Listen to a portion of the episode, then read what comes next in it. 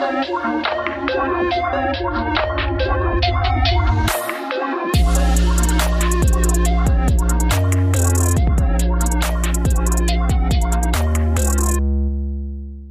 und herzlich willkommen zu Schwarz auf Gelb, Menschenrechte auf der gelben Couch, eurem Amnesty International Podcast.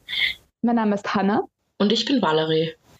Valerie, du kennst doch sicher diese Foto des Jahreswettbewerbe, oder? Natürlich. Das erste, woran ich denke, sind einfach die Tierfotos, muss ich zugeben. Ja, gell? Ich krieg die immer so am Anfang Dezember auf meinen Instagram-Feed regelrecht gespammt. Mit Zusammenstellungen. I love it. Ich habe aber, ich hatte dieses Jahr ist mir aufgefallen, erstaunlich viele Fotos, die Schlüsselmomente der politischen Ereignisse von 2022 darstellen sollen, zeigen Frauen auf. Ist dir das auch aufgefallen? Na voll, das ist mir auch aufgefallen und ich finde es extrem spannend eigentlich. Ich meine, es macht voll Sinn, weil die großen politischen Ereignisse waren zum Beispiel der Ukraine-Krieg, wo gerade 41.000 Frauen ihr Land verteidigen, oder etwa die Protestbewegung im Iran, die ja vor allem von Frauen initiiert und auch angeführt wird. Stimmt, absolut. Vor allem die ganze Bewegung hat ja eigentlich mit der Ermordung von Masa Amini richtig Fahrt aufgenommen und eigentlich seither die Medien absolut geprägt. Ja, voll. Ich habe lustigerweise zu dem Zeitpunkt genau einen Kurs an der Uni gehabt mit einer genialen iranischen Professorin. Ich glaube, irgendwas mit kritischer Rechtswissenschaften oder so war das. Und ich hatte faszinierende Unterhaltungen mit ihr zu diesem Thema und habe deswegen auch gleich die Idee gehabt, eine Folge zu machen. Leider hat sie gerade zu viel zu tun, um persönlich uns ein Interview zu geben. Aber sie hat uns ihren Kollegen empfohlen. Shahin Nasiri, der PhD-Kandidat und Vorträgender für philosophische Politikwissenschaften ist. Mit dem hat sie gemeinsam einen super Artikel zur Islamischen Revolution 1979 veröffentlicht. Und wir werden mit ihm später auch noch über historische Hintergründe und Motive des neu aufgeflammten Protestbewegungen sprechen und einfach Fragen nachgehen, warum nach so vielen Jahren die iranische Bevölkerung immer noch für dieselben grundlegenden Rechte kämpfen muss. Aber zuerst noch ein kleiner historischer Hintergrund. Also wenn man sich ein bisschen näher mit der Geschichte des Irans befasst, fällt einem relativ schnell eine Revolutionskultur auf, die das Land eigentlich seit dem 20. Jahrhundert prägt. Allen voran steht äh, die konstitutionelle Revolution von 1905, die einen Machtwechsel von der bisherigen absoluten zu einer Art konstitutionellen Monarchie darstellt. Erstmals konnte das iranische Volk also seine grundlegenden Rechte in einer Verfassung verankert sehen und auf politische Vertretung durch das erste iranische Parlament vertrauen. Ganz so autonom, wie man sich das vorstellt, war diese damalige Staatsform jedoch nicht. Obwohl das Land offiziell nicht in den Ersten Weltkrieg oder andere militärische Operationen involviert war, stand der Iran bis 1925 größtenteils unter russischer und englischer Besatzung und war so in deren militärische, politische und wirtschaftliche Unternehmen involviert. Man hatte nach einer Zeit von religiöser Verfolgung von Minderheiten und durch den Krieg hervorgerufene Hungersnöte beschlossen, die bisherige Adelsfamilie abzuschaffen und dann somit den bisherigen Kriegsfinanz- und Premierminister Reza Shah Pahlavi zum Monarchen zu ernennen. Die Zeit des Fortschrittes und der politischen Stabilität unter Reza Shah Pahlavi hielt nur bis zur überraschenden Invasion britischer und sowjetischer Truppen 1944. Das Ziel dieser Invasion war es, die Versorgungskette zu Ölfeldern im sogenannten Persischen Korridor aufrechtzuerhalten. Und die Invasionsarmeen zwangen dann recht bald den alten Monarchen zugunsten seines Sohnes Mohammed Reza Pahlavi abzudanken und nutzten das Land als wirtschaftlichen Korridor, aber schließlich auch als politische Bühne. Es fand nämlich nach dem Zweiten Weltkrieg eine Konferenz und dann eine Veröffentlichung der Teheran Declaration statt, geschrieben von den Big Three, also den Führern der drei alliierten Mächten. Diese Deklaration legt die oder hätte die Grenzen und Unabhängigkeit des Irans festlegen sollen und war quasi eine Rückzugsaufforderung an die besetzenden Mächte, der die Sowjetunion aber erst nach der Iran-Krise 1946 nachgekommen ist. Der nachfolgende Herrscher brachte in seiner Regierungszeit dann gleich drei sozioökonomische Revolutionen mit sich. Allen voran die Verstaatlichung der nationalen Ölindustrie, die bisher durch die britische Anglo-Iranian Oil Company betrieben wurde. Durch einen Boykott von britischer Seite rief diese Verstaatlichung jedoch eine politische und wirtschaftliche Krise im Land hervor. Beides engagierte sich Mohammed Reza Pahlavi für eine wirtschaftliche und soziale Reform seines Landes, die er in einem umstrittenen Sechs-Punkte-Programm der sogenannten Weißen Revolution niederlegte. Dieses Programm beschäftigt sich vor allem mit agrarwirtschaftlichen Anliegen, beinhaltet aber auch ein aktives bzw. passives Wahlrecht für Frauen und den offenen Kampf gegen Analphabetismus. Für die dritte und eigentlich auch bekannteste Revolution gibt es vielschichtige Hintergründe. Zum einen trafen eben die Reformversuche der Weißen Revolution auf großen Widerstand, besonders in religiösen Kreisen, wo voran der extreme Islamist Ruhollah Khomeini aufgrund seiner extremen Opposition erst inhaftiert und dann noch ins Exil geschickt wurde. Wie man an dem Beispiel auch sieht, wurde der Schah auch vermehrt autokratisch in seiner Regierungsweise gegenüber jeglicher Opposition. Obwohl westliche Werte wie zum Beispiel Säkularismus hochgehalten wurden, kam es trotzdem zu willkürlichen Verhaftungen und Unterdrückungen. Zu allem Überfluss befand sich das Land aufgrund steigender Ölpreise, Inflation und schließlich wirtschaftliche Rezession, was vor allem zu Jugendarbeitslosigkeit und viel Unmut in dieser Gesellschaftsschicht führte. Schon 1978 kam dies durch vermehrte Protestwellen zum Ausdruck und als der Schah schließlich im selben Jahr an einer Krebserkrankung starb, kehrte Ruhollah Khomeini aus dem Exil zurück und übernahm die Aufgabe einer neuen Regierungsbildung. Mithilfe von zwei Referenten gründete er eine islamistische Republik mit einer neuen theokratischen Verfassung. Diese sogenannte Islamistische Revolution 1979 ist die wohl bislang bekannteste und folgenschwerste Revolution des Irans. Die Etablierung der neuen Staatsform hatte große Protestbewegungen und blutige Unterdrückungen der Bevölkerung zur Folge was als islamistische Republik begann, entwickelt sich dann schlussendlich schnell zu einer religiösen Diktatur mit totalitären Charakteristiken.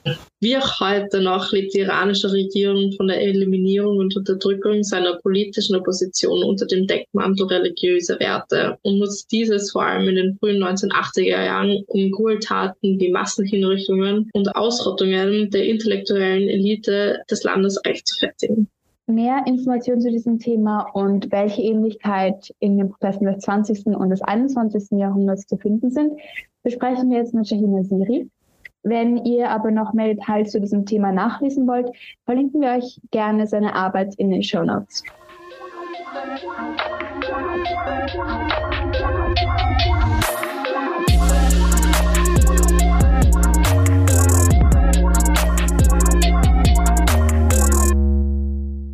Would like to welcome uh, Shahin Nasiri to our today's expert interview. Shahin is a PhD researcher and lecturer in political philosophy. Welcome. Thank you. Thanks, thanks for inviting me for this talk. Would you briefly like to introduce yourself and your work to us? So I'm a political philosopher, and my field of uh, expertise is, lies more in the. Uh, so I'm more interested to to to investigate political problems from a philosophical angle but I have also done some research uh, with respect to Iran, particularly about political violence, Iranian history, the genealogy of resistant movements. That's that's that's one of the research topics that interests me. And beyond that, I also work in the field of critical theory, phenomenology, and citizenship and migration. So these are my areas of interest. Sounds uh, very interesting, very broad indeed. Today we're going to talk about the political situation in Iran. And I would like to start talking about Iran's history a bit. So Iran displays a history of revolutionary movements and unrest ranging from the Persian constitutional revolution up to the most recent sporadic protests in 2022. Could you briefly walk us through the more recent history of the country and uh, decisive aspects that triggered those different movements? So, in fact, yeah, for those, um, of course, we are now seeing a lot of images and uh, hashtags about Iran, uh, and the Western media is also somehow interested in uh, in the uh, current developments in Iran. But in fact, for those who are familiar with the situation, with, with the Iranian social historical context, they know that the country is somewhat the country of revolutions. It's, uh, of, uh, a country where, I mean, political struggles and insurrections happen almost every decade. Uh, the, the, struggle of Iranians for freedom and democracy, you, you, should you can just find the origins of, of, of, of Iranians' desire for freedom and democracy some, somewhere in the, at the beginning of the 20th century, where, where we had, as you mentioned, we had this uh, constitutional revolution. It was one of the most eventful happenings in the in, in the in the history of the Middle East. It was the first uh, democratic revolution which which happened in the Middle East, and it, it somehow coincided with the the, the democratization process actually, actually across the globe. But at the same time, uh, although I mean Iran is the country of revolutions, it also faces lots of counter-revolutionary forces, such as I mean the colonial powers interfered in the in the in the in, in those political developments, but there were also all kinds of reactionary and despotic forces which which tried to actually somewhat confront these the process of democratization. So that that's why I mean after after a century, still the country is struggling with with the problem of how can we actually bring about a democratic change in, in for, for, for this country. So on the one hand, we have we have these history of resistance, we have these long established uh, movements for freedom and democracy, for equality, but at the same time, the country also faces a lot of challenges that, that we are still facing today up to now. Can you identify certain patterns or similarity when it comes to triggering of those different movements? And uh, have any of those motivations been successfully sustained for a longer period of time afterwards? Yeah, in fact, I mean, from the very beginning of, of these revolutions, what what uh, as I suggested, I mean, the driving force of all these movements was was was a kind of an inner desire, a collective desire desire for self determination, for uh, equal participation in the political realm was also about, I mean, uh, women also participated from the very beginning in those political movements. And now they are, but what is, what is interesting to see is that they, they have now a leading role in, in, in the, uh, in the current uprisings. So you, you mentioned the pattern. What we also see is that I mean, um, we, we, there are there are certain sections within society which which do not want to to let people to to to become um, to become free, to become equal in society. So the, these these despotic forces, um, such as I mean the, the, the, former monarchy was was one of those, but also the clergy. The, cler- the clergy is one, one of the social classes within Iran that tries just to form all, all kinds of obstacles against these, uh, let's say, uh, changes in society. I mean, these these forces, although there was, I mean, the 1979 revolution was again against the monarchy, so um, that was a kind of a successful movement. But at the same time, a new social class came into power, the clergy. So that's that's the that's the actually the final class or um, component within society that we need to get rid of in order to bring about this change. But more than that, there are also all kinds of I mean, colonial and neo-colonial forces that, that that somehow do not play a really a positive role in these in these uh, I mean historical developments that we have had.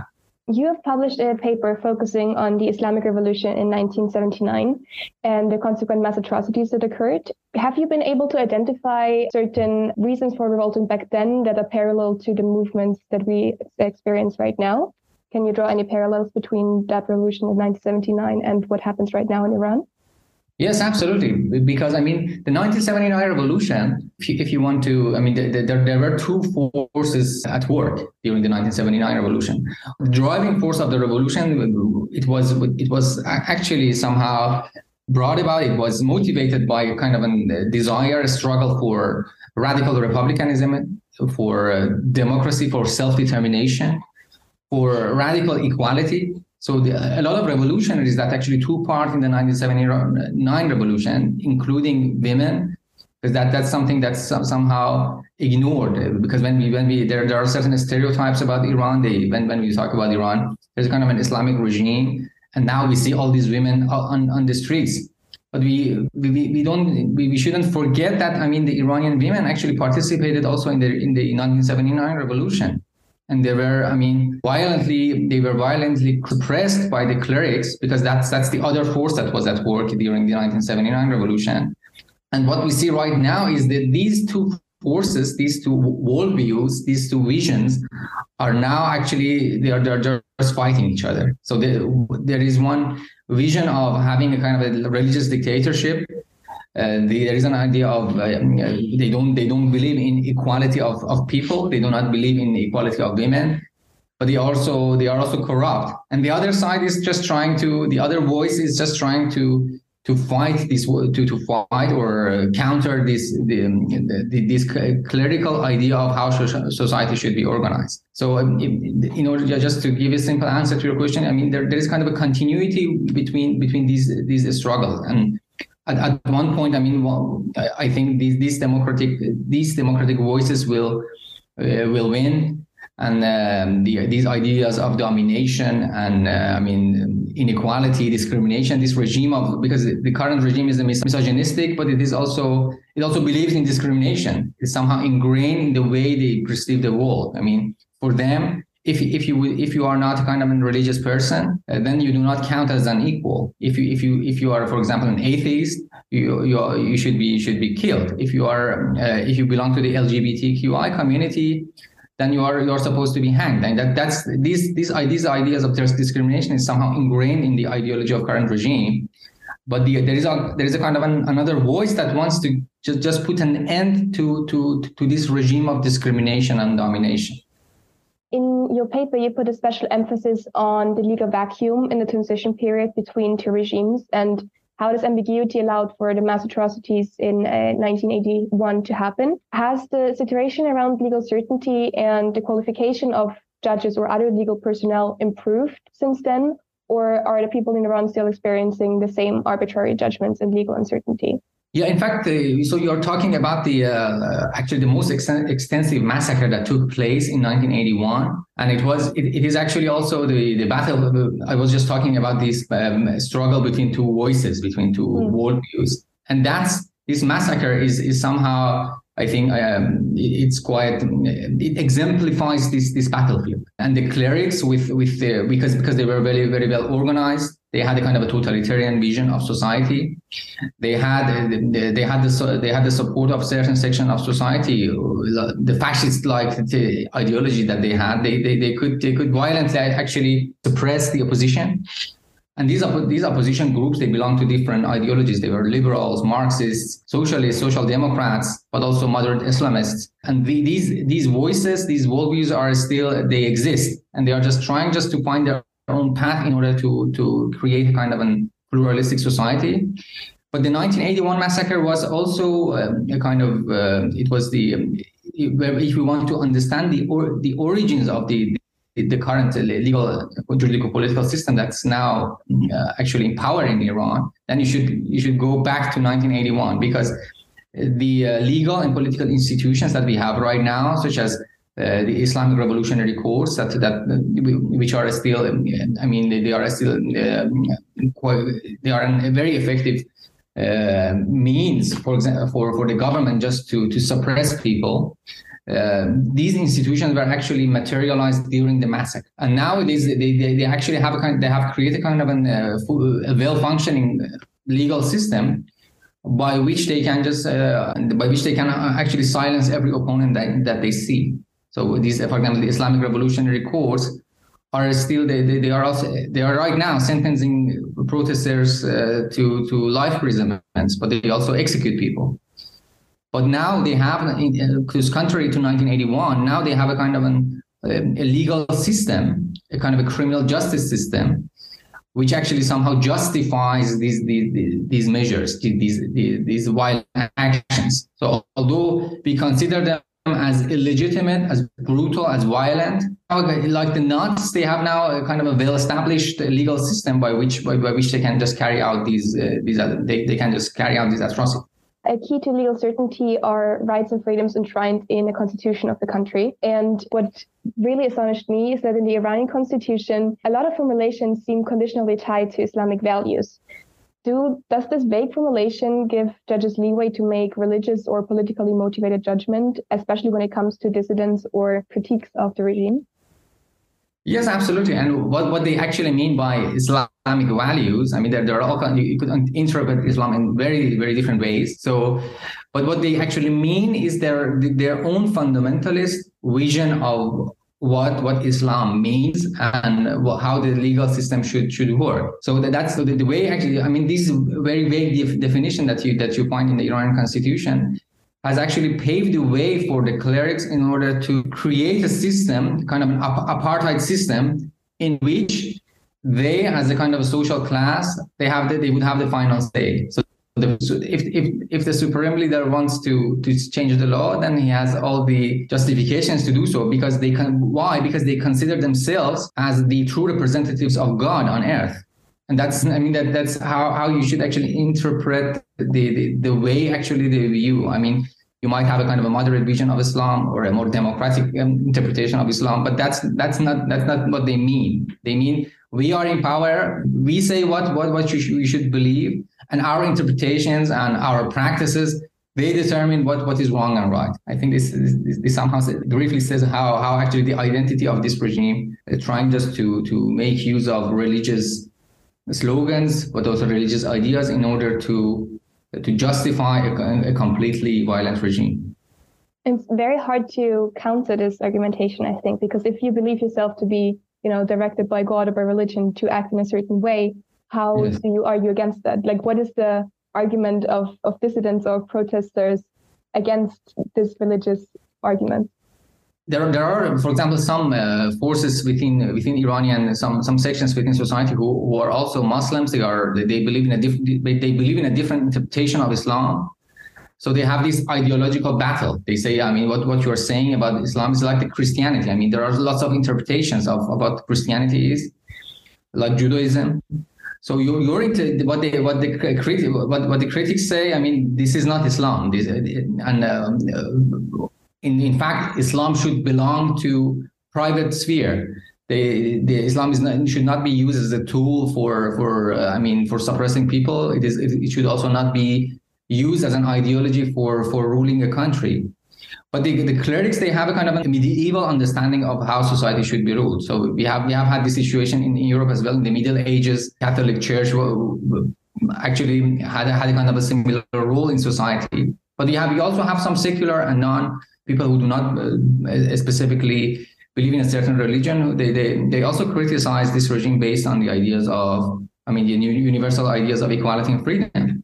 And so that's that, that's kind of a different angle. And now, I mean, even among the supporters of the regime, what we see right now is that people are now disillusioned because they, they see, I mean, this is not going, this is not working. And it is even bad for the, for religion itself because nowadays, I mean, Iranians, Iranian citizens are also they they they, they don't they don't uh, they they see because of this clerical regime they, they they see also religion as something evil. So there, there are also some forces with among among the supporters of the regime who they, they also observe this fact and say, yeah, but but we are, we are what we are actually doing is also it is not not only violent for everyone, but it is it's all it is also going to ruin our religion. A special section in your paper is devoted to the inhumane treatment and execution of minors and pregnant women in imprisonment in the Islamic yes. Revolution 1979 and after that. Um, is there data suggesting similar appearances and conduct of officials during the protest movements right now? Yes, absolutely. So th- what I was just trying to say is during the 1981 massacre, the execution of minors was, was a highly unprecedented event because uh, there, there were, according to the previous uh, legal system, the, the monarchical legal system was uh, forbidden to, to actually execute minors. But the, the clerics, they, they actually enforce the, their, their own vision and their own interpretation what, what a minor is during the 1981 massacre. And after that, uh, execution of minors became somehow commonplace. It became it became common practice.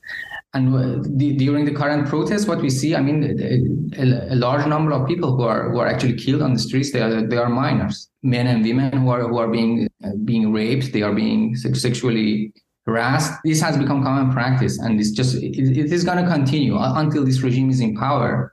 I mean, these practices are going to be part of suppressive apparatus that is that is now trying just to dominate every Iranian citizen. So would you say that those practices have been more normalized uh, since the last revolution and are more common now than then? Absolutely. They were normalized and justified. They, consider everyone who, who is somehow who somehow develops a critical attitude towards towards the regime as a potential enemy.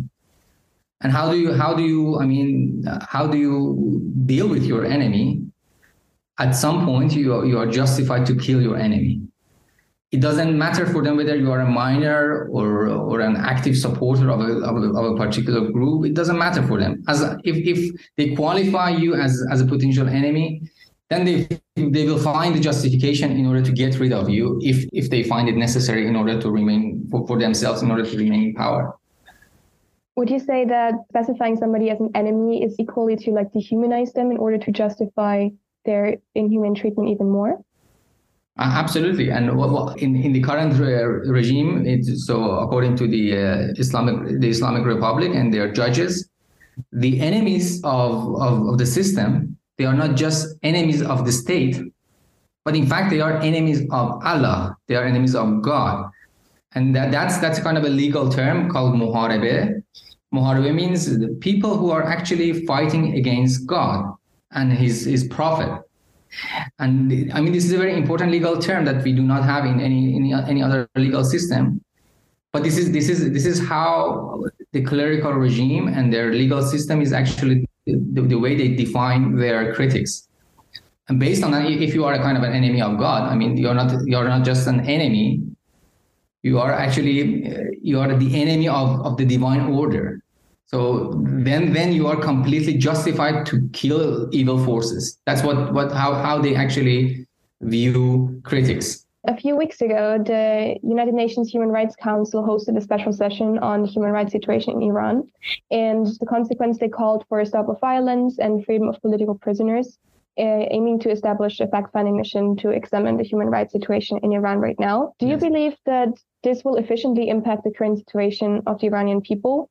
Or what other steps by the international community would you deem important to improve the situation? I believe. I mean, every every single step uh, is positive. It, it could it could contribute to um, uh, especially Iranian people who are just protesting against this regime. They will see it as a kind of an uh, symbolic sign. But that but that's that's how we should interpret it as well. I mean, uh, the Iranian regime is uh, is is somehow they, they do not they do not listen to the to the inter, to the international community. They are quite indifferent towards what what the what the Human Rights Council is saying. They consider all these uh, instruments as I mean Western propaganda. So there is there is little. I mean, in the in the um, actual sense, uh, we should be quite um, uh, realistic about to what extent we can we can have a kind of a positive in, influence in, in, in the in the in the situation right now. And in the end, I mean, the, what we should also realize and recognize is the the destiny and the fate of, of, of Iran is being should, should be decided by the Iranian people themselves. The protesters, the resist, the resistance movements inside Iran, uh, they, they are they are gonna decide what what uh, what comes next and how this democratization process could could should be, should be accomplished. And, and from, from the outside, of course, it's good just to, to condemn the practices of the Iran regime, just trying to put pressure on uh, on, uh, on on these um, uh, on, on the Iranian regime on, on the, through through the channels they have. We should also bear in mind, I mean, that the, the international community was was for years, I mean, very very silent about the situation in Iran. For example, you, we were talking about the 1981 massacre, in those years, nobody was t- nobody, nobody was criticizing in Iran for for these practices. So I mean, these atrocities just took place in absolute silence. The international com- community was reluctant to, to, to take any measures. And still right now, I mean, after after the publication of our of our research, there is there is no there, there, there are very few human rights organizations who are who are just taking this issue seriously. Although we know, I mean, this is the most extensive mass atrocity crime that has taken place. So um, we should also be self self critical and, and view our role to what extent are actually involved and engaged with the situation and to what extent are we actually willing to to contribute to to this uh, struggle for because this is a struggle about democracy and freedom. It is about the struggle for self-determination. And i think every single individual in the world we have, we have a role to, to, to play and we can show our solidarity and support in, in various ways, bearing in mind that, that the situation in Iran and the, the democratization process is being decided inside of Iran, not in the not not not by foreign powers, not by human rights organizations. They can only they can they can only support and just, just try to document the atrocities. That's what that's the only thing they can do. What do you believe to be a likely outcome of the current situation? And what key factors or conditions there could be to achieve this and how international community or individuals even can contribute to get there? I mean, it's very difficult to, to, to uh, so I'm not a prophet. It's difficult to, to, to, somehow predict the outcome of a revolutionary movement. What, what we see, I mean, the, the most positive thing is that there is a kind of a revolutionary momentum.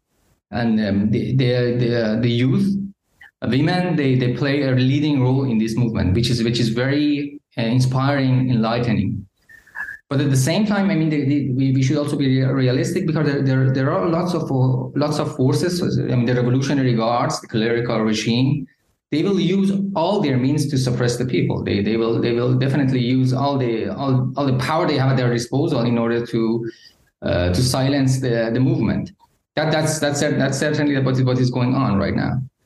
So, but at the same time, I'm also seeing that uh, I mean that the people in, inside of Iran, there are also I mean some grassroots movements that are that, that are that are taking shape during this uprising, and we should be somehow patient for. So I'm quite positive on the long run, regardless of the short-term outcome of these uprising. We should we should be positive about the the outcome of the movement on the long run and try to to to to I mean to offer our solidarity to democratic forces in Iran uh, and try just to I mean the student movement, uh, women's movement, uh, workers' struggles for for uh, for equality. I mean the, the, these are the progressive movements that are that are active in Iran, and we should find uh, all um, I mean, we should find ways just to support them in one way or another, and there are plenty of ways thinkable just to do so it's funny. I ask this question at nearly the end of every interview I do. And the first reaction is always, I'm not a prophet. I cannot tell you what's going to happen. Mm-hmm. Um, but it's also interesting to see that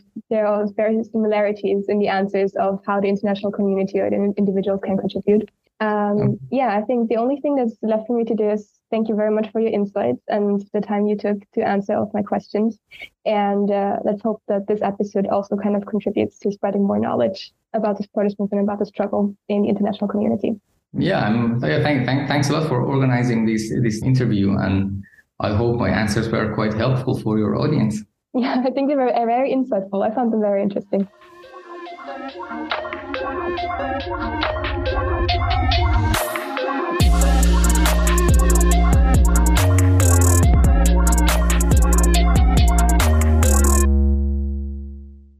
Puh, das war jetzt ganz schön viel Information. Also alles nochmal kurz zusammengefasst. Wir hatten die konstitutionelle Revolution und Gewalteinteilung 1905. Es folgen einige Machtwechsel, sowohl in Regierung als auch Monarchie. 1951 die Verstaatlichung der Ölindustrie, gefolgt von der Weißen Revolution, die schließlich zur größten islamischen Revolution 1979 führte.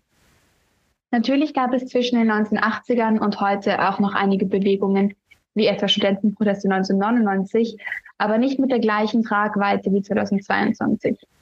Seit September ist das Land inoffiziell im Ausnahmezustand.